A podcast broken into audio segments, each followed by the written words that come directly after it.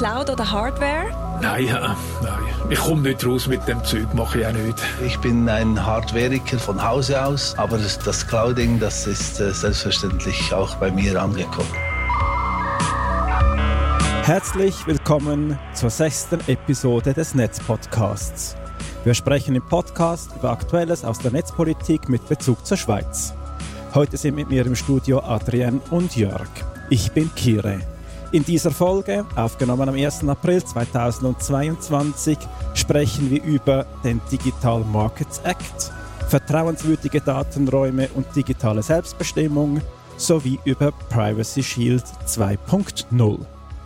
Hallo, hier auch in die Runde im Studio. Beginnen möchten wir wie üblich mit einer ganz kurzen Vorstellung. Ich bin Kire oder Erik Schönenberger. Ich bin Informatiker und Geschäftsleiter der digitalen Gesellschaft. Und ich bin Adrienne Fichter. Ich bin Tech-Journalistin für das Magazin Republik und habe auch Politikwissenschaft studiert. Und mein Name ist Jörg Mäder. Ich bin Nationalrat, Umweltnaturwissenschaftler, Programmierer und Nerd. Wir beginnen gleich mit ähm, etwas Feedback und Updates zur letzten Sendung. Wir hatten einige positive Rückmeldungen. Vielen Dank hierzu. Gerne nehmen wir auch äh, vermehrt inhaltliches Feedback auf und diskutieren dies mit euch ähm, entweder auf den sozialen Medien oder in der nächsten Folge weiter. Schickt uns doch eure Gedanken gerne über das Kontaktformular bei der jeweiligen Episode auf netzpodcast.ch oder zum Beispiel auch über Twitter. Ja, und vielleicht auch noch ein paar Updates zum Ukraine-Special. Also die letzte ähm, Episode stand ja voll im Zeichen der Ukraine und im Zeichen des Thema, ähm, der Themen Desinformation und des Cyberwars. Und da gibt es eigentlich viel mehr noch aktuellere Entwicklungen, die wir jetzt aber nicht ähm, alle besprechen können. Aber wir vermelden jetzt einfach mal schnell zwei. Das eine wäre, dass der Bundesrat entschlossen hat, anders als die EU, die Kanäle Russia Today und Sputnik nicht zu sperren. Ähm, und das war äh, eigentlich ein Ansinnen der Verteidigungsministerin Viola Amherz. Äh, sie wollte, also die hat das Begehren eingebracht. Und man kann auch sagen, dass das Thema Desinformation allgemein ein bisschen eben auf dem Schirm des Verteidigungsdepartements ist. Also da werden auch die Entwicklungen beobachtet. Deswegen ist es auch bezeichnend, dass sie diesen Vorstoß vorgebracht hat. Aber das hatte dann keine Mehrheit gefunden im Bundesrat. Das heißt, die ähm, ja, Propagandakanäle des Kremls bleiben weiterhin ähm, verfügbar und konsumierbar. Und wir hatten damals, also vielleicht könnt ihr euch erinnern, ich könnte, könnt es dann auch nachhören, wir hatten da auch eine gemischte Meinung ein bisschen. Also wir, wir sehen in dem Ganzen Vor- und Nachteile, ähm, was ja, die Verfügbarkeit dieser Propagandakanäle betrifft. Das ist mal die erste Meldung. Die zweite Meldung ist, dass jetzt die Ukraine die umstrittene Gesichtserkennungssoftware ähm, von Clearview AI einsetzt. Ähm, vielleicht erinnert ihr euch, das ist eigentlich eine App, die von der Strafverfolgung eingesetzt wird von den Behörden, vor allem in den USA und eben auch vermehrt ähm, in der EU getestet worden ist. Ähm, es ist auch bekannt, dass die Kantonspolizei Zürich und St. Gallen ähm, einen Test gemacht hat und am Schluss eben ist es, also es handelt sich um einfach eine App, wo man ähm, eigentlich Leute auf der Straße unbehelligt kann eigentlich identifizieren. Also man hält da die App drauf, äh, dann werden auch gleich die passenden Social Media Bilder oder alles, was im Netz dazu verfügbar ist, zu dieser Person angezeigt. So kann die Polizei relativ schnell identifizieren, ähm, um welche Person es sich handelt und ja, das ist natürlich, das sorgt damals für einen Aufschrei, ähm, als das bekannt worden ist vor ein paar Jahren. Und seither ist die Firma Clearview AI sehr in der Kritik und hat natürlich jetzt, kann sie eine Charmoffensive starten, indem sie so auf der Seite der Ukraine mitkämpft und die Dienste kostenlos anbietet. Ähm, diese App wird genutzt, um gefallene russische Soldaten zu identifizieren und ähm, um hier die Familienangehörigen in Russland zu informieren. Das ist eigentlich Sinn und Zweck, warum diese App eingesetzt worden ist. Habt ihr noch Gedanken und Ergänzungen dazu? Nicht? Gut, dann schließen wir Ukraine ab und gehen zur EU, nach Brüssel. Mache ich auch gleich weiter. Ähm, der Digital Markets Act wurde letzte Woche beschlossen. Der Digital Markets Act ist so eine Art, ich nenne das Gesetz gegen die Gesetze des Internets, ähm, weil es ist ja so, dass ähm, es besteht ja die Gefahr, bei der digitalen Wirtschaft, dass es schnell zu einer Zentralisierung kommt. Quasi, wenn ein Unternehmen mehr Daten sammelt, wird es immer wertvoller und insofern generiert es generiert auch immer mehr Mehrwert für seine Nutzer. Das ist eben der sogenannte Netzwerkeffekt, der eintritt. Und das führt auch zu einer Monopolisierung. Das führt halt auch dazu, dass dann Monopole wie Google oder eben der Mutterkonzern Alphabet immer in mehr und neuere Bereiche und Domänen vordringen ähm, und insofern auch immer einen Vorsprung haben gegenüber den Kleinen, die gegenüber den Startups, die dann immer größere Hürden zu bewältigen haben, um in den Markt einzutreten. Ja, und dieses ähm, Gesetzespaket, das wurde eigentlich bis zum Schluss, Schluss rigoros bekämpft. Es gibt einen guten Artikel von, den, von der Financial Times, der wird dann auch in den Show Notes verlinkt, ähm, in der aufgezeigt wurde, wie eben die Lobbyisten ähm, extrem wirklich bis zum Schluss, also von Apple und Google vor allem, versucht haben, dieses zu bekämpfen. Es gab seit 2019 gab es über 150 Treffen mit EU ähm, äh, Behördenvertreterinnen und Vertretern von der Kommission, vom EU-Rat und auch vom EU-Parlament, aber das hat alles nichts genützt. Man wollte daran festhalten, weil die EU halt der Meinung ist, dass eigentlich schlussendlich muss, braucht es einfach mehr Wettbewerb und mehr Markt im Internet. Und ähm, der Digital Market Act war auch eine Antwort ein bisschen auf die vielen langwierigen Verfahren, die geführt worden sind von der EU-Vize-Wettbewerbskommissarin äh, Margarete Vestager. Sie hat schon sehr viele Bußen verhängt, schon sehr erfolgreich. Ähm, also Google muss jetzt eigentlich mehrere Bußen in Milliardenhöhe bezahlen, weil sie gegen die EU-Wettbewerbsregeln verstoßen haben. Aber man war trotzdem der Meinung, dass diese Regeln relativ ähm, zahnlos sind und sich sehr hinziehen über die Jahre und dass es eigentlich griffigere Regeln braucht, dass man eigentlich schneller kann ein Verfahren eröffnen und in dem Sinn, dass es auch ein bisschen schmerzhafter wird für die Big Tech-Unternehmen. Ähm, die der Digital Markets Act sollte nicht für alle Unternehmen gelten, sondern wirklich nur für die großen Player, also für Unternehmen mit Plattformen die Plattform anbieten ab 40 Millionen Nutzerinnen und Nutzern und äh, mit einem Umsatz mit einem jährlichen von 7,5 Milliarden Euro. Äh, man hat ein bisschen äh, vielleicht auch geler gelernt aus dem GDPR, also aus der DSGVO, dass man vielleicht nicht alle Regeln quasi an alle Unternehmen gleich anwenden darf, weil schlussendlich Regulierung trifft natürlich auch immer die kleinen Startups sehr, weil die können da nicht all diese Regeln befolgen und in dem Sinne auch nicht wachsen und das war auch nicht im Sinne der EU. Insofern ähm, weiß man jetzt, dass es dass der, der Digital Markets Act, der wird vor allem viele amerikanischen Unternehmen ähm, treffen, also eben Apple, Amazon, Microsoft, Meta, also das Mutterunternehmen von Facebook und auch ähm, Google Alphabet, äh, die europäischen Kandidaten wären vielleicht Spotify, also die, die, die Streaming, ähm, der Streamingdienst und eben auch das Buchungsportal Booking.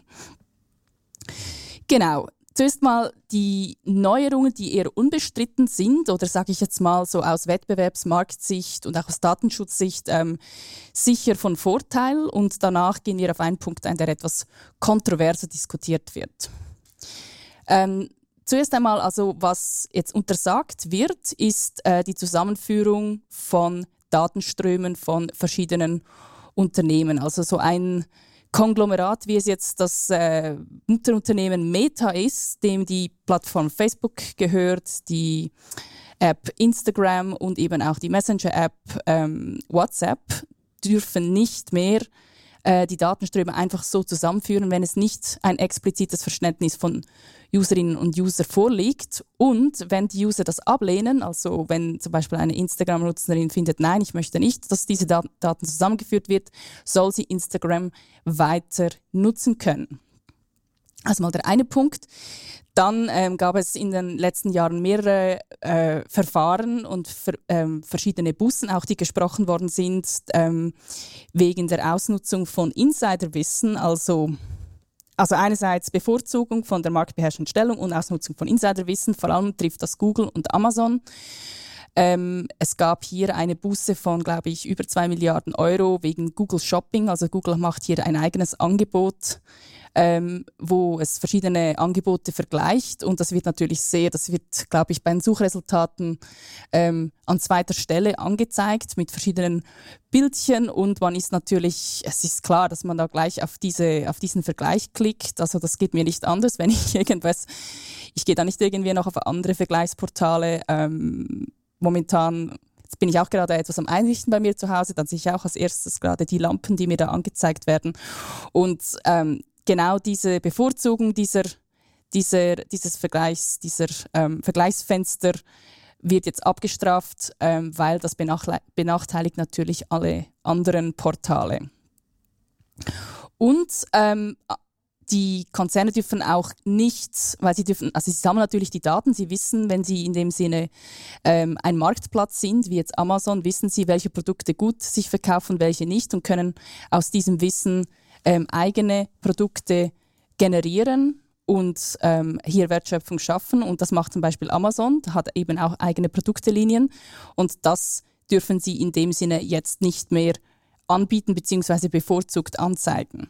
Der dritte Punkt ist, dass äh, vorinstallierte Apps sollen auch jederzeit entfernt werden auf Smartphones. Also da gibt es ja immer wieder Deals von Smartphone-Herstellern und Betriebssystemanbietern, welche Apps bereits schon in ähm, Smartphones aufgeschaltet werden. Wenn man also wenn man ein neues Handy in Betrieb nimmt und äh, hier sollen einfach die Nutzerinnen und Nutzer diese jederzeit entfernen können, ohne dass dies die Funktionsweise des Smartphones beeinträchtigt. Also ich weiß nicht, wie es bei euch ist, aber zum Beispiel mein, ich habe jetzt ein neues Samsung-Phone ähm, für Testzwecke jetzt gerade aufgeschaltet, da ist schon alles Mögliche vorinstalliert. Also vor allem auch, also weiß auch nicht, Facebook ist da drauf und Netflix ist da drauf und einfach alles, was ich überhaupt nicht heruntergeladen hätte. Ähm, das ist jetzt auch einfacher zu entfernen, aber es gibt andere Apps, die haben in dem Sinne wie Systemfunktion. Also zum Beispiel, es gibt auch ganz komische Samsung-Apps, die ich nie nutzen würde und die kann ich gar nicht entfernen. Und wenn ich das probiere, dann kommt das, ich weiß nicht, ob dann das Phone noch funktionieren würde. Ich kann es mal probieren. Aber auf jeden Fall, das ist jetzt auch untersagt. So, das wären mal die drei Punkte.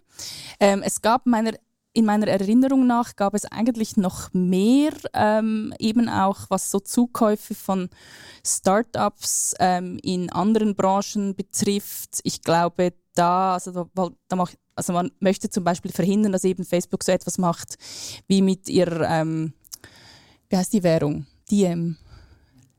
Diem, genau. Dieser Währung mit ihrer eigenen Währung. Also dass einfach die, die, die großen Big Tech-Unternehmen nicht in neue Branchen vordringen, wo sie dann ihre marktbeherrschende Stellung ausnutzen. Das ist meines Wissens noch nicht im Digital Market Act geregelt. Ähm, oder vielleicht kommt das später noch dazu. Ähm, dann gibt es den Punkt der Interoperabilität. Schwieriges Wort, Interoper Interoperabilität. So.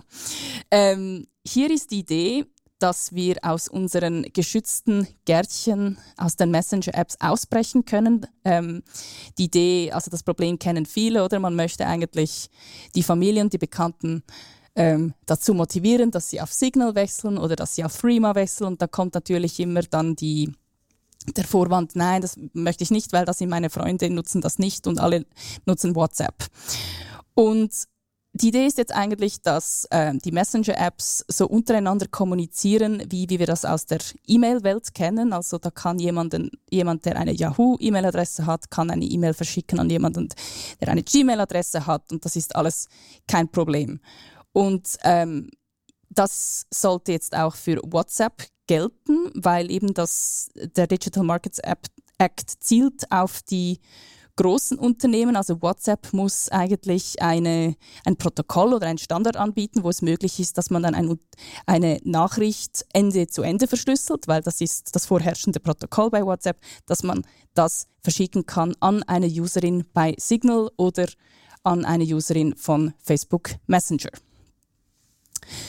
Jetzt hier gab es ein bisschen einen Aufschrei, oder es wurde schon immer ein bisschen kritisch beäugt von Privacy-Expertinnen und Experten, weil da ist eben ein bisschen die Frage, ja, wie geht jetzt dieser Transfer zwischen den Messengern genau? Müssen die Daten ähm, quasi wie zuerst vielleicht zuerst einmal entschlüsselt werden und dann wieder neu verschlüsselt werden und wenn ja, wo passiert das? Wird dann die End-zu-Ende-Verschlüsselung wird dann eigentlich gebrochen? Kann dann jemand die Nachricht im Plaintext, also im Klartext dann lesen und abgreifen und wenn ja, wo? Also die Situation ist ein bisschen so, äh, mein Kollege Patrick, wir schreiben jetzt gerade einen Text dazu für die Republik, er hat es ein bisschen so erklärt, das wäre jetzt wie, wenn ich einen Brief ähm, quasi nach Paris schicke und momentan wäre die Situation, dass das in Frankreich werden nur die Briefumschläge von Frankreich akzeptiert und in der Schweiz nur diejenige der Schweiz. Und wenn ich dann den Brief losschicke, innerhalb von der Schweiz wird der Pöstler ähm,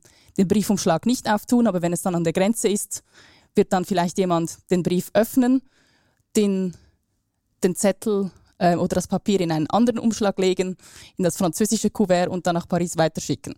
Und jetzt ist einfach so die Frage eben, wie löst man diese Situation? Wo genau findet diese Entschlüsselung statt? Ähm, und die andere Frage ist ein bisschen, also das eine ist die Verschlüsselung des, des Inhalts, eben des, des Briefumschlags und die andere Frage ist, wo weiß ich, wer welchen Messenger nutzt? Also wie weiß ich, wenn ich jetzt zum Beispiel eben eine Nachricht verschicken will ähm, an äh, eine Kollegin, ich weiß nicht, welchen Messenger sie nutzt, ähm, wird, braucht es dazu ein Verzeichnis und weiß dann zum Beispiel, wenn ich jetzt zum Beispiel nur WhatsApp nutzen würde, muss dann WhatsApp erfahren, wer diese Empfängerin ist, wo sie registriert ist, wo wird, werden diese Daten abgegriffen und ist das nicht ein Problem mit dem Datenschutz? Das sind so ein bisschen die zwei kontroversen Themen, eben Verzeichnisproblem und Verschlüsselungsproblem.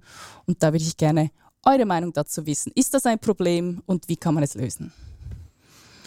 Ähm, ja, also so wie ich die Texte äh, verstanden habe, ähm, ist es mal in erster Linie, und das ist auch eine gute Nachricht, so, dass die Unternehmen, die Messenger anbieten und unter diesen Digital Markets Act fallen und entsprechend die Interoperabilität anbieten müssen, dass die auch die Ende-zu-Ende-Verschlüsselung anbieten müssen, also den ähm, anderen Anbietern, die eben interoperabel sein möchten, dann zu diesen Gatekeepern.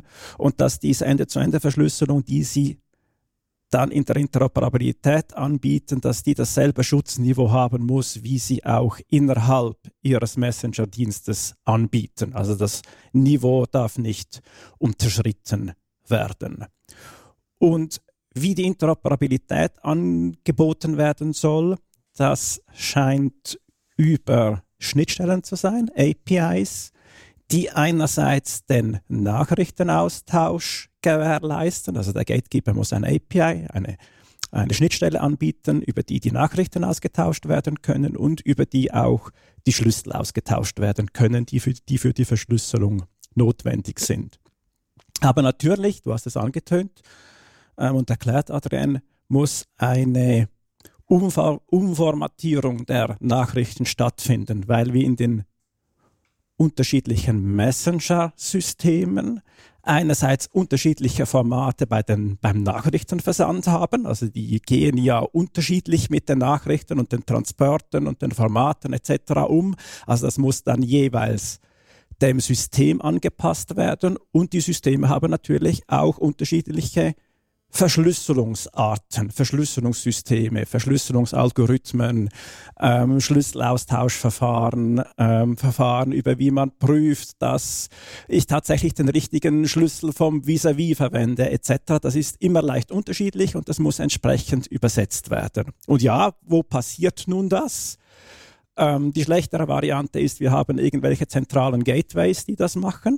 Und da liegen dann natürlich für einen Moment die Nachrichten auch unverschlüsselt vor. Also das ist eher eine schlechte Idee.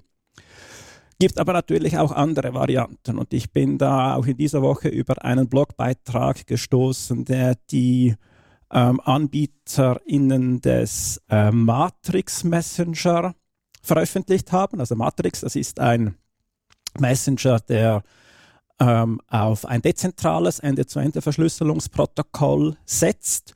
Und sie äh, denken darüber nach, natürlich, über diese Interoperabilität und da sieht es so aus, wie wenn Sie über, über Gateways nachdenken, und Sie beschreiben das auch, über Gateways nachdenken, die dann direkt auf dem Client des jeweiligen Benutzers oder der jeweiligen Benutzerin installiert sind oder eigentlich Teil des Matrix-Clients sind, wenn man so will, und entsprechend diese Übersetzungsleistung dann macht, also vom, jetzt in diesem Beispiel vom WhatsApp Protokoll und von, von der WhatsApp-Verschlüsselung in die jeweilige Verschlüsselung und das Format, dann das Nachrichtenformat von Matrix. Ähm, was es noch zu sagen gibt, es ist ähm, in dir äh, einem Vorschlag, es ist ja noch nicht durch, der Digital Markets Act, das geht jetzt in, in, den Trilog, es sieht aber recht gut aus. Was da vorgesehen ist, ist, dass ähm, diese Interoperabilität für ähm, persönliche Nachrichten, also eins zu eins Kommunikation, dann gleich kommen soll und dass es aber für Gruppenchats und für Videochats etc., dass es da relativ lange Übergangsfristen gibt, irgendwo im Bereich drei oder vier Jahre. Und das ist natürlich schon sehr lange, wenn man so die Innovationszyklen in diesem Bereich anschaut.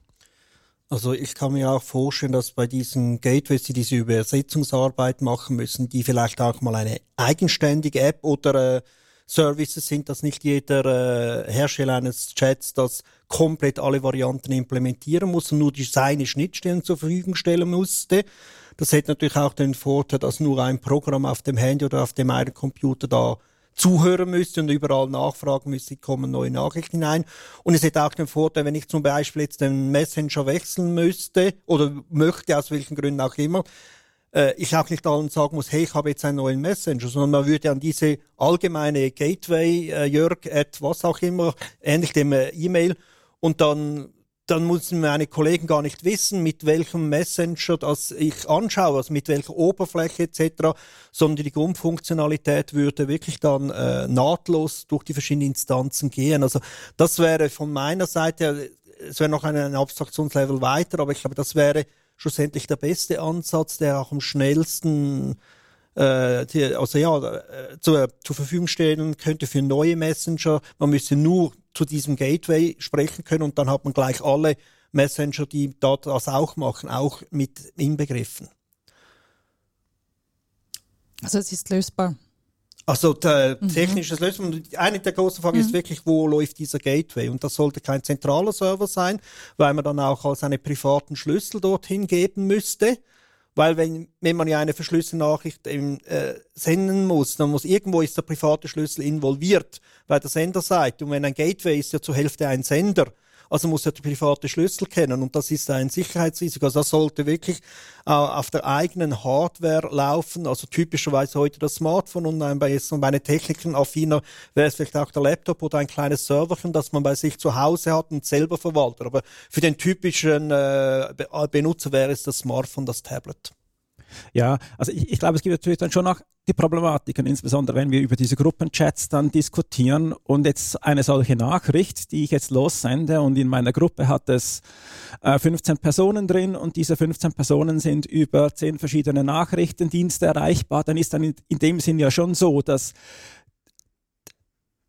der, also eigentlich der, der schlechteste von den äh, Verschlüsselungsvarianten oder von den Messengern ergibt dann eigentlich die, das, das, das Sicherheitsniveau vor. Also potenziell senkt es sich natürlich schon ab. Oder andersrum, wenn ich sage, ich verwende jetzt den Messenger, wo ich überzeugt bin, das ist der sicherste und beste und der macht der beste Schlüsselaustausch und ich verwende dann natürlich über die Interoperabilität spreche ich mit jemandem, mit einer Person, die einen Messenger verwendet, dem ich vielleicht nicht so vertraue, dann dann ist das insofern dann schon auch eine Problematik.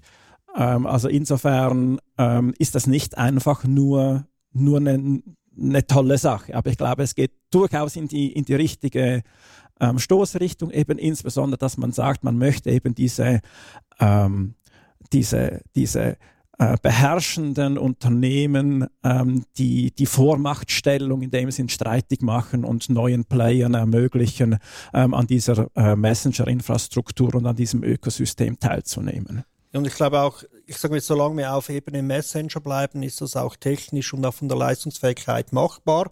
Weil Messenger sind ja so ein Ping-Pong-Spiel mit Nachrichten und vielleicht auch mal ein Video, das man schickt, aber es ist nicht der gleiche Live-Charakter und dort wird es wesentlich schwieriger sein zu implementieren, wenn man einen Gruppenchat, also gesprochene Sprache oder sogar einen äh, Videocall mit mehreren Leuten über mehrere Messenger oder äh, dann äh, Videosoftware machen will. Das wird dann rein von der Dekodierung und Codierungsleistungen sehr, sehr anspruchsvoll. Aber ich glaube, das ist jetzt mal ein guter erster Schritt, dass man diese Ping-Pong-Messenger-Funktionalität äh, äh, so interoperabel macht. Das finde ich eigentlich ein, ein gutes Grundprinzip. Ich frage mich noch, ob also habt ihr das Gefühl, das wird die, die Digitalwirtschaft Europas wirklich so ankurbeln?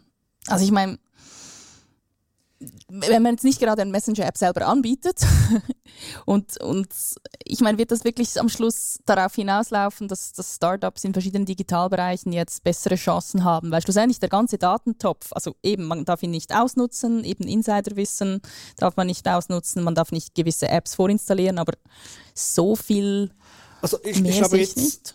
Ich glaube gerade der Ansatz der Interoperabilität, der wird helfen. Erstens mal wird er helfen, Jetzt bleiben ja viele bei einem, sagen wir das Beispiel Messenger, bei dem, den sie die meisten Kollegen haben. Es nervt sie, dass sie einen zweiten oder gar einen dritten brauchen und dann bleibst du einfach stehen. Und wenn jetzt die Interoperabilität erlaubt, dass wenn ein neuer dazukommt mit besserer Funktionalität, sich schneller in dem Sinne ins System äh, integrieren kann und die Leute das wissen, dann werden sie auch schneller bereit sein, umzusteigen und etwas Neues auszuprobieren. Also ich glaube, es wird bei den Leuten in, in der täglichen Anwendung, werden sie sagen, ah, endlich, so nach dem Videonote, jetzt habe ich einen USB-C-Stecker für alles zum Laden. Ich muss mich nur überlegen, habe ich alle Adapter dabei, ich habe einen USB-C und die Welt ist in Anführungszeichen gerettet.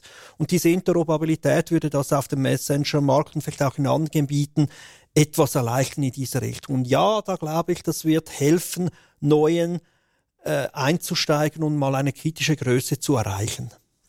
Äh, dann kommen wir gerne zu einem nächsten Thema und zwar ist das sehr aktuell vorgestern, also jetzt bezogen auf unsere Aufnahmedatum am 30. März, hat der Bundesrat eine Medienmitteilung herausgegeben. Ihr könnt das gerne auch auf admin.ch nachlesen. Förderung vertrauenswürdiger Datenräume und der digitalen Selbstbestimmung. Und zwar äh, geht es dabei um einen Bericht, der in Auftrag gegeben wurde beim UWEC und beim EDA. Auch diesen könnt ihr herunterladen, genau, der sich genau auf dieses Thema bezieht. Und es gibt jetzt einen Auftrag ans äh, UWEC und CDA, bis im Juli nächsten Jahres hier einen Art Verhaltenskodex für den Betrieb von Datenräumen aus, äh, auszuarbeiten. Auch Interoperabilität ist da wieder ein sehr großes Stichwort. Ihr findet auf der gleichen Seite dieser Medienmitteilung noch einen weiteren Bericht der Berner Fachhochschule aus dem Juli 2021, also letztes Jahr, also relativ aktuelle Sachen. Und wir haben jetzt hier wirklich einen, einen großen Bezug zu dem Thema, das wir vorher besprochen haben. Jetzt sind wir einfach eine Flughöhe weiter oben, ein bisschen abstrakter. Es geht um Datenräume. Jetzt ist mal die große Frage, was sind Datenräume genau? Und die Antwort ist, so genau ist das nicht definiert. Datenräume, jetzt mal ganz grob gesagt, sind alle Arten von Daten, die zu einem Themenkreis gehören. Zum Beispiel Verkehrsdaten. Und die Idee ist, dass wenn ein Datenraum vorhanden ist und den möglichst viele Leute sehr gut nutzen können, effizient, guten Zugang etc., dass man diesen Datenraum auch besser bewirtschaften kann. Also effizientere Nutzung dieser Daten, neue Geschäftsmodelle, auch neue Erkenntnisse, für einen Privaten, aber auch für die Gesellschaft, für den Staat, wie er diesen Bereich organisieren kann oder was man daraus noch lernen könnte. Ein anderer Bereich ist zum Beispiel die ganze Energiewirtschaft. Also je besser wir wissen, wo was an Energien entsteht, verbraucht wird, zu welchem Zeitpunkt, in welcher Art und Weise, desto besser können wir die, diese Ressource bearbeiten, desto effizienter können wir mit dieser Ressource umgehen. Und das ist das die, die Grundgedanke hinter diesen Datenräumen. Ich möchte euch schnell zum Anfang äh, zwei Arten von Datenräumen vorstellen, mit der ich einen persönlichen Bezug habe und die eigentlich an den komplementären Ende stehen der, ich sage jetzt mal, der Schwierigkeit in der Umgang dieser Datenräume. Ein Datenraum ist zum Beispiel Patientendaten, also es geht um Gesundheit, das elektronische Patentendossier. Also die Möglichkeit, das Daten zu lernen im Bereich der Gesundheit, der ist noch enorm. Aber andererseits ist das ein extrem ethisch heikler Bereich. Also die Leute haben zu Recht Angst davor, dass plötzlich ihre Gesundheitsdaten überall landen. Also wir haben dort ein gigantisches Potenzial, aber auch Unmengen an Fallstricken. Und ein anderer Bereich, das kommt mehr aus meinem Studium, äh, sind Wetterdaten. Also wer Wetterprognosen machen will, der braucht weltweite Daten Daten, die von ganz verschiedenen Organisationen erhoben werden. Äh, Wetterballon in der Schweiz, in China, in den USA. Und diese Daten müssen untereinander stimmig sein, damit man überhaupt globales Wetter rechnen kann. Und wer Wer, wer, nicht weiß, wie das Wetter global aussieht, der kann auch keine gute Wetterprognose für die Schweiz machen. Jetzt sind natürlich Wetterdaten etwas vom Unheikelsten, was es gibt. Äh, mich stört es überhaupt nicht, dass die ganze Welt weiß, wie warm es jetzt gerade an der Harbrücke in Zürich ist. Da, da ist nicht Vertrauenswürdiges oder Kritisches oder Ge Geheimhaltungswürdiges dabei. Aber es gibt in der in dieser Spannweite gibt es ganz andere Bereiche. Also sagen wir Energieverbrauch. Ja, vieles davon ist wahrscheinlich unkritisch. Die wenigsten werden irgendwie das Gefühl haben, ja, ist das jetzt schlimm, wenn der eine weiß, dass ich ein bisschen früher oder später noch Strom brauche. Verkehrsdaten sind vielleicht schon heikler, will will man, dass jeder weiß, wo ich am letzten Freitag nachmittags war oder nicht. Und jetzt geht es genau um diese Bewirtschaftung von Datenräumen. Wir haben jetzt, und das haben wir jetzt im vorherigen Kapitel gehört, äh, Firmen wie Meta etc., die wollen natürlich ihre Datenräume möglichst für sich behalten. Ja, niemand dran lassen, weil dann können sie maximal Vorteile daraus holen, um ihre Konkurrenz abzuhängen. Andererseits haben wir das, äh, das Problem, wieder Wetterdaten. Diese Datenräume funktionieren nur, wenn die allermeisten Daten verfügbar sind für alle. Erst dann kann die Forschung wirklich neue Produkte darauf erarbeiten. Erst dann können alle gemeinsam einen Nutzen daraus ziehen. Aber das musste auch zuerst gelernt werden, dass es bei Wetterdaten nicht sinnvoll ist, eine geheimniskrämerische äh, Ansatz zu wählen, wie das häufig in der Privatwirtschaft ist. Also teilweise muss man auch privatwirtschaftliche, kommerzielle Firmen dazu bewegen, dieses, das zu überdenken und zu sagen, hey, ein Teil der Daten werden unserer Branche insgesamt mehr Nutzen bringen, wenn wir die gemeinsam haben und auch gemeinsam daraus lernen, als dass ich immer sage, nein, das ist meins, da darfst du nicht reinschauen. Also da gibt es je nach Branche und Anwendung das, den richtigen Mix zu finden, was sind gemeinsame Daten, die in diesem Datenraum verwaltet werden und was sind proprietäre Daten, auf denen man seinen eigenen ganz spezifischen Vorteil herausarbeiten kann. Und das sind jetzt auch äh, Themen, die in diesem Papier, äh, in diesen beiden Berichten bearbeitet wurden. Da geht es dann vor allem, wer, wer erzeugt diese Daten, wer verwaltet sie, wer sorgt für die Qualität, für den Zugriff, darf jeder alles oder gibt es Zugriffsrechte? Und das sind noch Fragen, da, da sind wir offen gestanden noch ziemlich weit am Anfang. Jetzt sind aber Datenräume nicht ein schweizerisches Problem, also ist der Bundesrat nicht die erste politische Instanz, die sich da Gedanken macht. Es wird in der EU diskutiert, es wird in den USA etc. diskutiert. Und ich muss auch sagen, in vielen Bereichen ist es wahrscheinlich besser, unsere Daten werden auf einem europäischen Level oder auf einem weltweiten Level äh, genutzt und andere müssen wir ganz klar sagen, das sind Schweizer Daten, da soll niemand oder da hat es auch keinen wirklichen Zusatznutzen für andere Länder, da können wir ein bisschen kleiner denken. Aber auch das muss man von Thema zu Thema anschauen. Und wir haben es äh, vorher gehört, äh, die Denkmodelle in den Vereinigten Staaten und in Europa sind teilweise sehr verschieden. Da wird es auch so Konflikte geben über die Datenraumnutzung äh, in dieser Sache. Für mich wichtig ist, ein Datenraum funktioniert vor allem dann, wenn die Daten äh, einen gemeinsamen Standard haben, wenn man das Gleiche unter einem Datenwert versteht oder es klar deklariert ist, was dahinter steckt. Die zentrale Speicherung als solches, die ist nicht unbedingt so zentral, außer vielleicht bei Echtzeitdaten. Also es ist nicht, also in meinem Sinn ist es nicht die Idee, dass alle Zentr Daten zentral gespeichert werden müssen. Das wäre auch ein Sicherheitsrisiko und das wäre auch nicht unbedingt vertrauensbildend. Was man natürlich auch sagen kann, äh, man kann Daten auch anonymisiert weitergeben.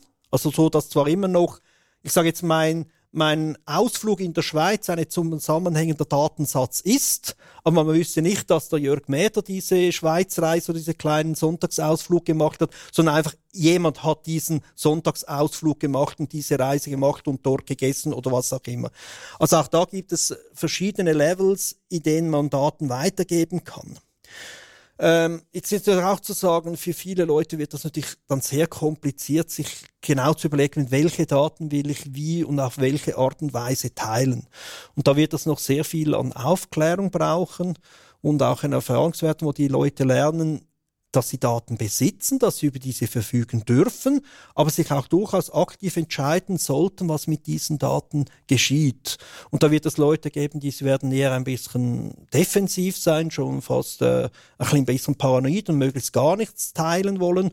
Und andere haben ja nicht mal damit Probleme, wenn ihre Herzrhythmusdaten vom letzten Joggingtraining äh, öffentlich einsehbar werden. Also da gibt es eine riesen Spannweite, was die Leute bereit sind zu teilen. Und ein Aspekt, der mir auch noch wichtig ist, der in beiden Dokumenten angesprochen ist, ist das sogenannte Privatsphärenparadox. Wenn ihr draußen auf der Straße die Leute fragt, ja, Privatsphäre, sagt, ja klar, einhalten, nein, ich möchte nicht alles teilen. Fünf Minuten später sind sie auf einer Webseite, wollen irgendetwas machen und dort hat es AGBs, die jegliche Art von Privatsphären einfach zunichte machen und dann wird, ja, ich stimme zu, angeklickt. Also der Moment, wo wir abstrakt über Privatsphäre reden, ist etwas ganz anderes als das, was wir uns dann in Realität verhalten, wenn es soweit ist und wir unsere Privatsphäre schützen sollten oder nicht. Und auch da sind wir noch meilenweit weg davon zu wissen, wie wir das effizient machen. Also Firmen können sich hinter AGBs im Moment verstecken und praktisch jede Handlung begründen, weil es liest sie niemand, aber sie stimmen zu aber die Gerichte wissen das auch, dass eine Zustimmung zu einem AGB unterdessen schon fast eine, eine wertlose Unterschrift ist, aber trotzdem, es ist ein rechtliches Dokument. Also da werden wir noch einiges äh, lernen müssen. Also wie gesagt, ich finde diese beiden Berichte durchaus interessant. Sie haben etwa je 60, 70 Seiten. Was ganz klar ist, sie sind noch auf einem hohen Level, sie sind noch sehr diffus und abstrakt. Es ist noch nicht geklärt, wie ein Datenraum starten wird. Das wird eine Schwierigkeit sein. Wer füttert diesen Datenraum als ersten mit neuen Daten? Wer ist der Erste, der davon Nutzen hat? Sind das die gleichen Leute etc.? Und äh, wer finanziert das Ganze? Wer ist der Leader? Weil äh, eine Schwierigkeit, speziell bei Gesundheitsdaten, ist, wenn ich die Daten von dem verwalten lasse, der sie auch nutzen kann, also als Geschäftsmodell, dann ist mein Vertrauen ziemlich schnell weg. Also wenn ich einen, eine Zentrale oder eine Stelle haben möchte, die die Daten verwaltet, dann möchte ich eine haben, die sich nur um die Datenverwaltung kümmert, diese aber nicht selber direkt nutzt. Aber das heißt, das ist dann in sich, muss die eine andere Finanzierung haben. Also irgendwo muss ein der, ja, die Technik und der, der Support etc. Der muss anders finanziert werden, weil er ja die Daten nicht selber direkt nutzen kann. Das war so ein paar Gedanken zu diesen beiden Berichten. Ich finde es sehr gut, dass äh, der Bundesrat dieses Thema anstößt, dass er auch diese Begrifflichkeiten in die Politik hineinwirft und in die Verwaltung hinein, weil das werden Themen sein, die uns noch auf Jahre hin beschäftigen. Und von dem her, ja, lieber jetzt als später mit diesen Gedanken anzufangen. Ich weiß nicht, habt ihr es auch äh, kurz reingeschaut oder was habt ihr schon dazu gehört? Ich habe mir den Bericht ähm, auch angeschaut und ehrlich gesagt, ich tue mir mit dem Begriff des Datenraums noch unglaublich schwer. Also ich stelle mir jetzt da in dem Sinn einen, einen Raum vor, da werden ähm, für einen Bereich jetzt zum Beispiel Mobilität, Energie, Gesundheit, du hast es schon angesprochen, gesprochen, Jörg, werden jetzt da Daten reingestellt von verschiedenen Organisationen in diesem Bereich, vielleicht auch oder ziemlich sicher auch Personendaten. Und ein anderer Kreis von Personen und Organisationen kann jetzt diese Daten nutzen. Und wenn ich mich jetzt insbesondere zum Beispiel ähm, an Gesundheitsdaten denke, zum Beispiel an ein elektronisches Patientendossier, dann möchte ich das nicht in einem Datenraum haben. Da möchte ich meine, meine Personendaten, meine Gesundheitsdaten nicht an einem zentralen Ort in einem solchen Datenraum ähm, aufgehoben wissen. Oder andersrum gesagt, wenn Gesundheitsdaten ausgetauscht werden sollen oder andersrum, zuerst möchte ich eigentlich die Gesundheitsdaten bei mir, in, unter meiner Kontrolle, möglichst nahe bei mir ähm, haben gesichert haben. Und was es braucht, wenn solche Daten ausgetauscht werden müssen, dann ist es Infrastruktur, Standards, Schnittstellen, ähm, Zugriffsberechtigungen, ein rechtliches Konstrukt darum herum, ähm, wie diese ähm, Zugriffe stattfinden sollen, wie sie protokolliert werden, wie ich sie nachvollziehen äh, kann, etc. Ähm, das heißt, es ist da eben ein, eher ein Infrastru eine Infrastrukturfrage, eine Standardfrage und jetzt weniger so einen, einen einen Raum, ein Data Warehouse oder welchen Begriff man dann entsprechend ähm, wählen soll. Und andersrum ist dann eigentlich auch, also die Sammlung der Daten ist so der eine Aspekt und der andere Aspekt ist dann, wer hat den Zugriff auf welche Art auf diese Daten. Und da würde ich mir dann vorstellen, da können wir das Beispiel jetzt zum Beispiel Verkehrsdaten nehmen, wo es jetzt nicht eigentlich nur in erster Linie mal darum geht, irgendwie meine Bewegungsdaten zu verwerten, sondern da wird ja auch sehr stark darüber nachgedacht, um Verkehrsströme zu optimieren, um eine individuelle Reise besser planen zu können, wo es also irgendwie Fahrpläne und Preise und, und, und Auslastungsdaten in dem Sinn an einem Ort braucht, um eben eine solche eine, eine Reise planen zu können. Und, und solche Daten würde ich dann eigentlich gerne auch nicht in einem Datenraum sehen, sondern eigentlich gerne als Open Data zur Verfügung haben, wo dann beliebige Leute eigentlich auf diese Daten und Organisationen auf diese Daten zu, zugreifen können und dann eine Art von Wertschöpfung daraus ähm, generieren ähm, können. Und das jetzt ins, insbesondere bei Sachdaten. Und wenn es dann um Personendaten geht, dann müssen diese unbedingt anonymisiert werden. Ähm, und entsprechend braucht es da eigentlich dann ähm, ein, ein, griffiges Datenschutzgesetz und, und eben nicht mehr, dass wir uns auf, auf AGBs verlassen müssen, die uns dann eben eigentlich sowieso ähm, eine, eine Zustimmung dann, dann eigentlich ähm, womöglich noch mit einem Dark Pattern dann irgendwie abluchsen und dann eigentlich diese Daten für die unterschiedlichsten Zwecke sich dann nutzbar machen. Und da haben wir zum Beispiel, zum Beispiel gesehen, dass eigentlich unser Datenschutzgesetz eigentlich ja nicht, das, das Vorhandene sowieso nicht, aber auch das Kommende, das dann irgendwann mal im nächsten Jahr dann tatsächlich in Kraft treten soll, ja eben gerade auch bei dieser Verwendung, bei, auch bei den Profi Profildaten ja äh, eigentlich zum Beispiel ein einfaches Widerspruchsrecht ja eigentlich fehlt. Also wenn eine Zustimmung mal erteilt ist, so es denn überhaupt ein, eine braucht, dass es gar nicht so einfach ist, dann eigentlich so einen Widerspruch eigentlich wieder einzulegen.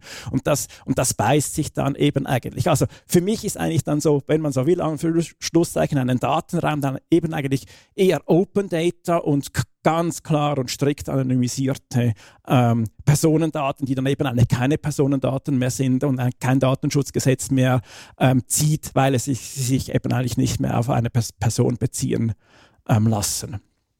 Also in vielen stimme ich zu. Und ich glaube, auch Datenraum muss man hier jetzt nicht geografisch verstehen, dass es eben an einem Ort die Daten gesammelt werden. Das wird sich je nach Gebiet äh, anders ausprägen lassen. Ich sage jetzt zum Beispiel irgendwo, wenn es Echtzeitdaten braucht, um das Energienetz zu stabilisieren, dann ist es durchaus sinnvoll, dass die zentral sind, auch damit das schnell genug gerechnet werden kann. Aber äh, bei vielen anderen Daten, insbesondere meisten Gesundheitsdaten, kann das auch irgendwo dezentral bei den Leuten sein, dann die wirklich personalisierten Daten. Aber das wird ein, ein großer Teil dieser Diskussion sein. Und ich sage jetzt mal, gewisse von diesen Datenräumen, die kann man wirklich als, als Open Data ausgestalten, wo also eigentlich jeder Lesezugriff darauf hat. Wer, also ja, wer die API kennt, kann diese Daten auslesen. Äh, man wird sicher ein bisschen darauf schauen, dass die Standards eingehalten werden, dass eben die Daten auch wirklich miteinander verarbeitet werden können, Interoperabilität. Also ich komme, wie gesagt, aus den Umwelt-Naturwissenschaften. Da ist es etwas vom Wichtigsten, dass man auch weiß, hey, sie haben wirklich das Gleiche gemessen. Und je nachdem, je nach Art der Messung sollte man auch noch wissen, welches Messgerät verwendet wurde, weil je nachdem haben Messgeräte verschiedene Eigenschaften, äh, wie schnell sie reagieren oder ob sie einen systematischen Fehler drin haben. Also eine Messung an sich ist noch lange nicht so wertvoll, wie die Leute das auf den ersten Moment hin glauben. Aber ich glaube, da muss man je nach Anwendungsbereich eben sehr viel restriktiver, sehr viel mehr auf Privacy und Security achten. Und bei anderen Datensätzen kann man offen hinlegen und wirklich jeden, der Lust hat, diese Daten zu erforschen, auch die Möglichkeit zu geben. Ich glaube, in vielen Bereichen gibt es noch sehr viel Potenzial, wenn man einfach die Leute ranlässt. Also bis hin zu einem Hackathon äh, diese Daten zu analysieren, dort wo es ethisch und von den Securities her äh, vertretbar ist. Ja, also ich habe den Bericht ehrlich gesagt jetzt gerade überflogen und ähm, einfach gerade nach einem Stichwort gesucht und das Stichwort kommt auch vor. Datenkooperative ist einfach gerade das erste, was mir in den Sinn gefallen ist, also in, in den Sinn gekommen ist. Ähm, also eben ähm, MyData, glaube ich, heißt eines in der Schweiz. Also so die, das, die Idee der Datengenossenschaft, eben ich bestimme, welche Daten ich wem freigebe und ob das irgendwie so gelöst werden kann. Und offenbar wird das jetzt auch, werden diese Ansätze jetzt auch diskutiert, eben über sogenannte Datenkooperative. Da frage ich mich natürlich schon, oder wenn ich jetzt da sage, ich, ich, ich möchte jetzt bei dieser Datengenossenschaft Mobilität mitmachen. Wie wird das denn funktionieren? Werde ich dann vielleicht also eben ist das basiert das alles auf Freiwilligkeit.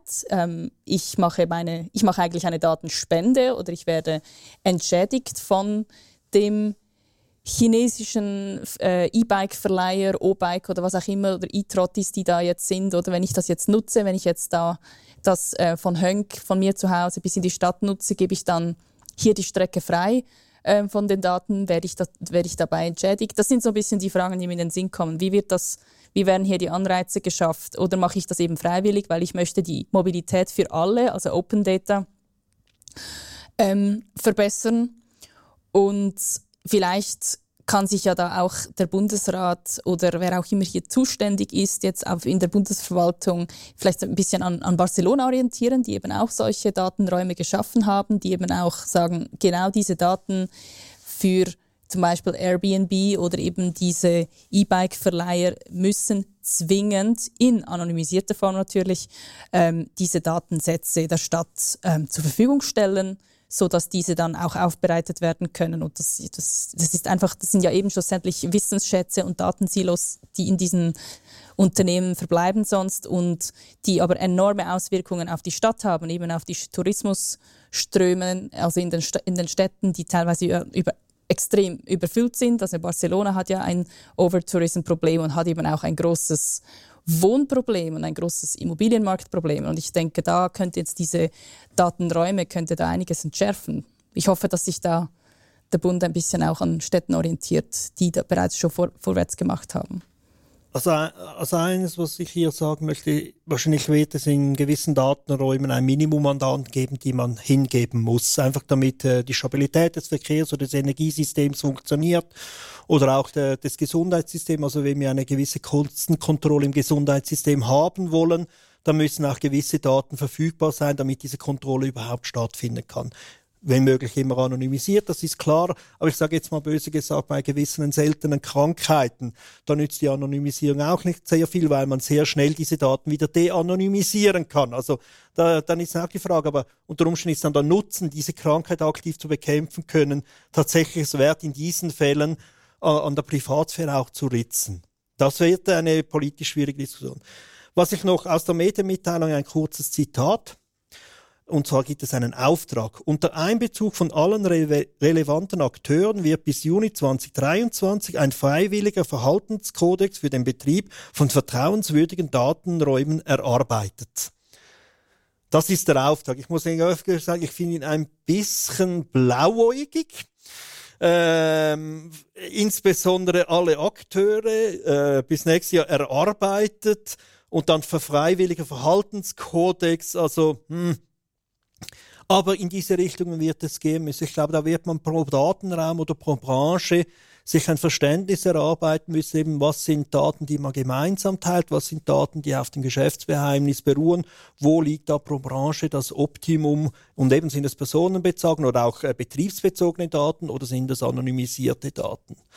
Also das Thema ist noch bei weitem nicht abgeschlossen, aber ich finde es mal gut, dass die Politik in der Schweiz dieses Thema jetzt mal aufs Tapet bringt und man hier einen Schritt weitergeht. Und ich hoffe sehr, dass, und ich bin froh, dass ihr zwei hier einerseits die Medien dieses Thema aktiver einbringen werden in die Bevölkerung aber auch die digitale Gesellschaft als Vertreter einer Sichtweise in diese Politik und Datenräume sich äh, stark mit einbringt. Und äh, von dem her bin ich sehr froh, haben wir heute das ein erstes Mal dieses Thema hier in diesem Podcast angesprochen. Gut, dann kommen wir noch zu einem ganz anderen Datenraum und zwar zum dritten Thema. Es geht um Privacy Shield 2.0 ähm, Anführungs- und Schlusszeichen, es droht das Transatlantic Data Privacy Framework. Worum geht es?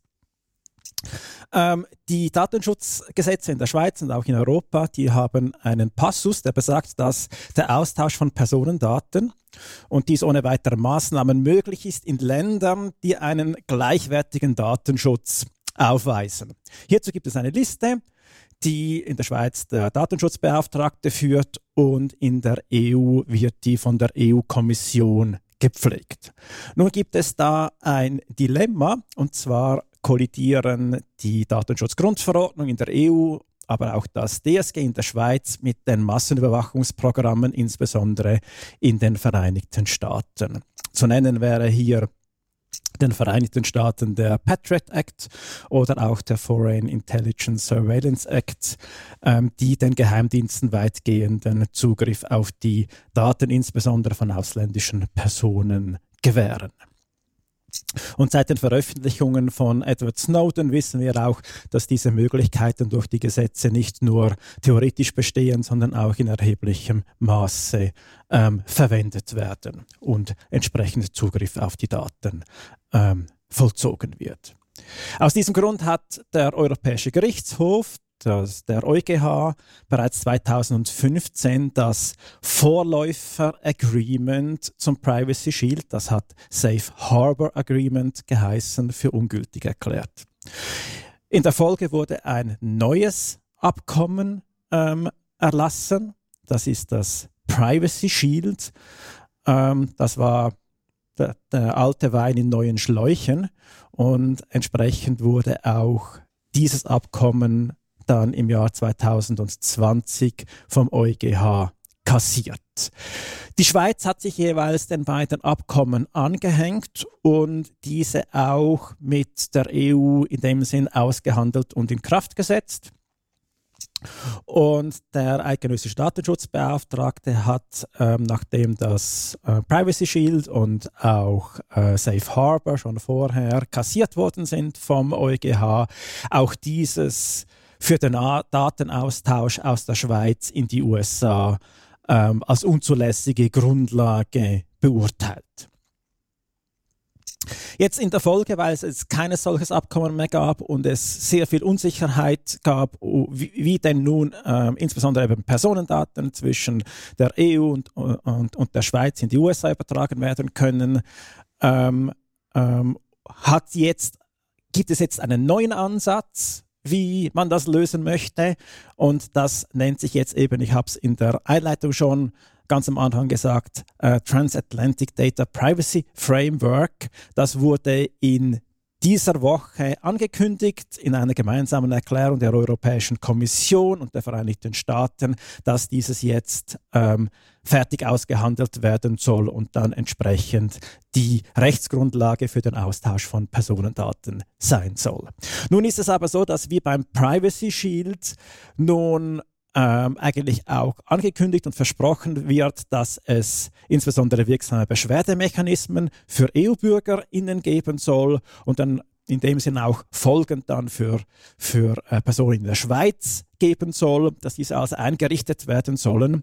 Aber es gibt, wie es auch beim Privacy Shield der Fall war, weder entsprechende Gesetzesanpassungen in den USA und es soll auch keinen bindenden Vertrag geben. Also man könnte auch sagen, dass es eigentlich ähm, ja, mehr oder weniger das, das Papier wahrscheinlich nicht wert sein wird, auf das es gedruckt wird. Und daher entsprechend auch ziemlich sicher unausweichlich sein wird, dürfte dass dieses Abkommen auch im dritten Mal vor Gericht, vor dem EuGH nicht Bestand haben wird. Das jetzt mal einfach so meine eher etwas pessimistisch düstere Prognose. Das Ganze ist natürlich sehr bedauerlich, da es erneut viel Rechtsunsicherheit schaffen wird und es also mindestens jetzt diese Einschätzung auch mindestens zeigt, dass man das Problem einfach nicht wahrhaben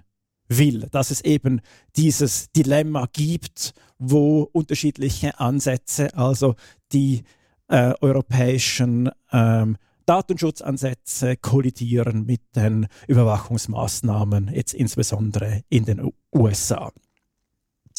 Was wären denn die Ansätze oder Auswege?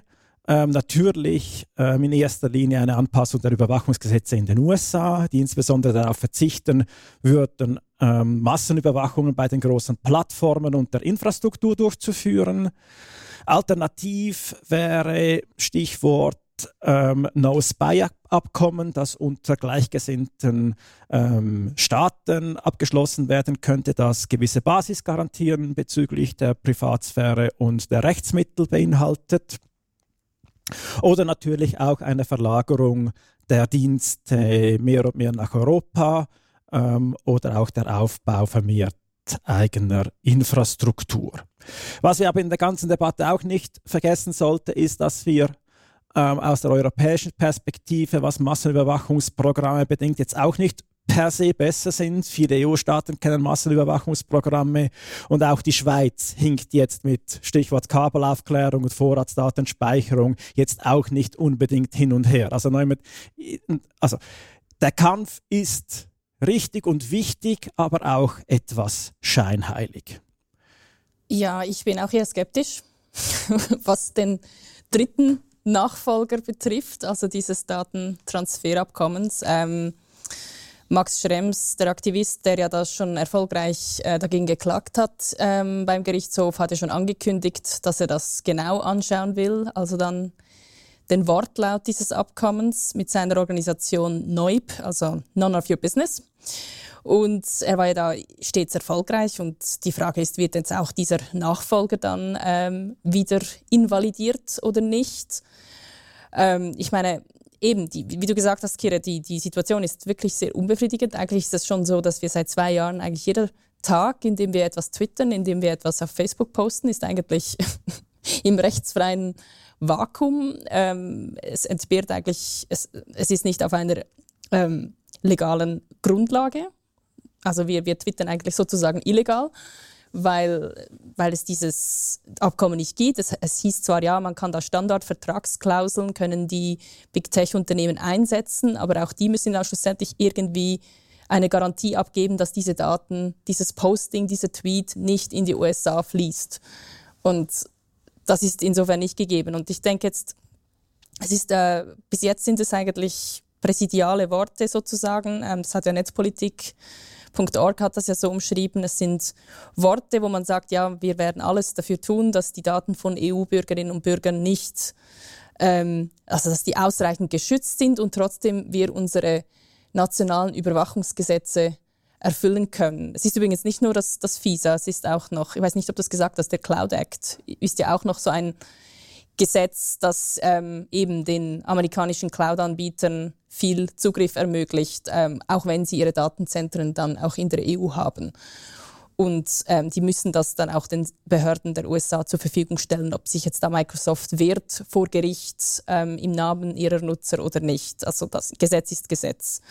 Und ich denke, eben, ich bin skeptisch. Ich denke auch, dass die Schweiz, ähm, also die wird dann das Nachfolge Datentransferabkommen, wie man das jetzt immer, wie das auch immer dann heißt, ähm, wird das auch übernehmen.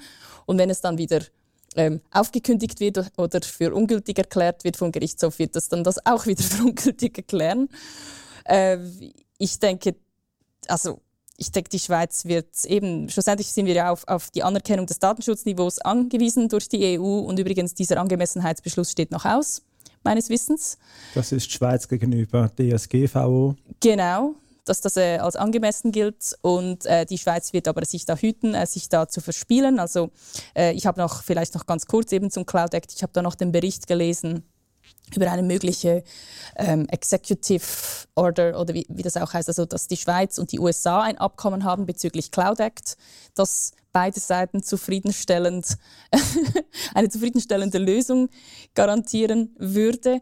Ähm, aber da hat das Bundesamt für Justiz hat schon geschrieben, das wird nicht möglich sein. Denn egal was wir hier tun, wenn wir sagen, wir haben ein Abkommen mit den USA, wird die EU da aufschreien und sagen, hey, ihr könnt da sicher nicht ähm, hier den Sicherheitsbehörden Behörden so viel ähm, weitreichende Befugnisse zur Verfügung stellen. Also so ein Abkommen Schweiz-USA bezüglich Cloud Act würde eigentlich heißen, dass schlussendlich ähm, ein dass eigentlich die Sicherheitsbehörden direkt zu FREMA gehen können und sagen, rückt uns die Daten raus, dass das nicht über den Dienst ÜPF gehen wird, dass das nicht über die nationalen Institutionen gehen wird. Und das würde eigentlich die Souveränität der, ja, der Bundesämter absolut unterwandern und des, eben des Dienstsübs. Also das will die Schweiz auch nicht, obwohl sie eben, wie du schon gesagt hast, selber auch große Überwachungsinteressen ihrer Bürgerinnen und Bürger hat, aber eben nicht so ähm, im Kontext der USA.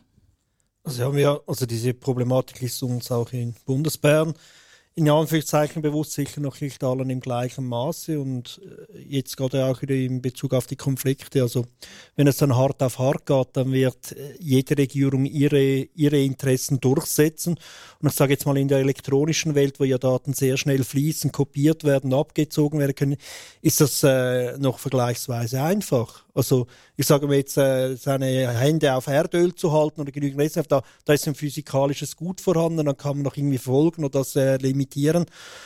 Aber ähm, ja, wir müssen ganz klar anerkennen, an gewissen Ort wird Amerika einfach seine Interessen durchsetzen egal welcher Akt äh, da irgendwo in Kraft ist. Sie werden sich dann auch überlegen, was schadet uns mehr, wenn wir diesen einhalten, an diese Daten nicht rankommen oder wenn wir ge bewusst gegen so eine Vereinbarung verstoßen und sagen, hey, wir machen's, arrangez-vous, oder?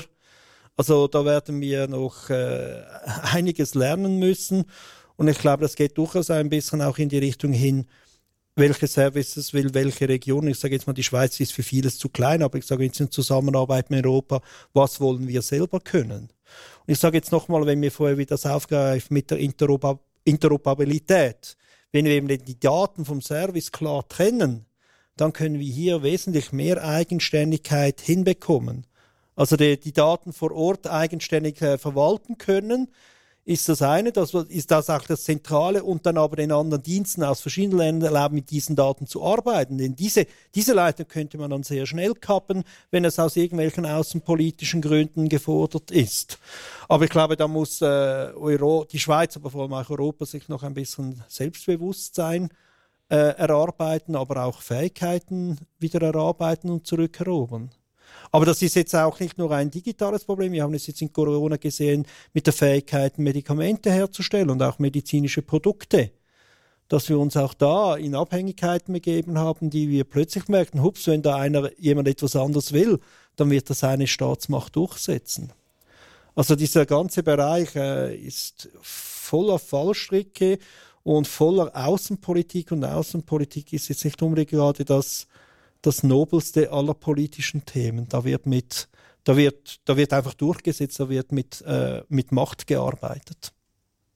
Dann wären wir bei den Kurznachrichten und Fundstücken angelangt. Hier haben wir eine Geschichte zu erwähnen und zwar das ist Finn Fischer.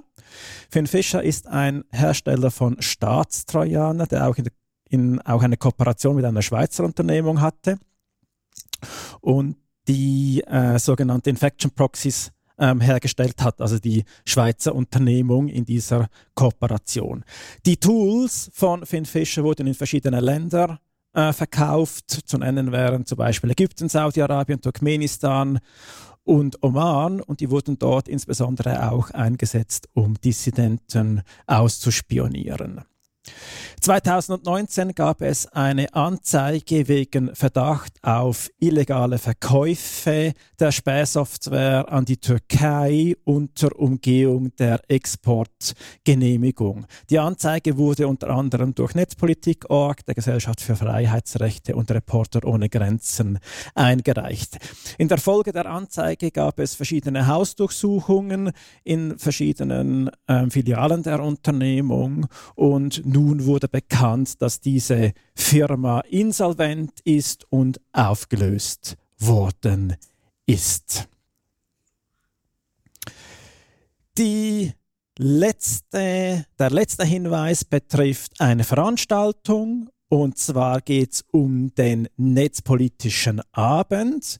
Wir vereinen, also wir, die digitale Gesellschaft, vereinen ab April das Beste aus zwei Veranstaltungsreihen. So wird aus Karl Digital und dem netzpolitischen Stammtisch neu der netzpolitische Abend. Los geht es mit der neuen Veranstaltungsreihe am Donnerstag, 21. April. Das Thema ist digitale Technologien und Frontex im Dienst der Migrationsabwehr. Es geht um biometrische Erfassung und neue oder erweiterte Datenbanken, mit denen ein immer umfassenderes Wissen über Geflüchtete und ihre Bewegungen generiert wird.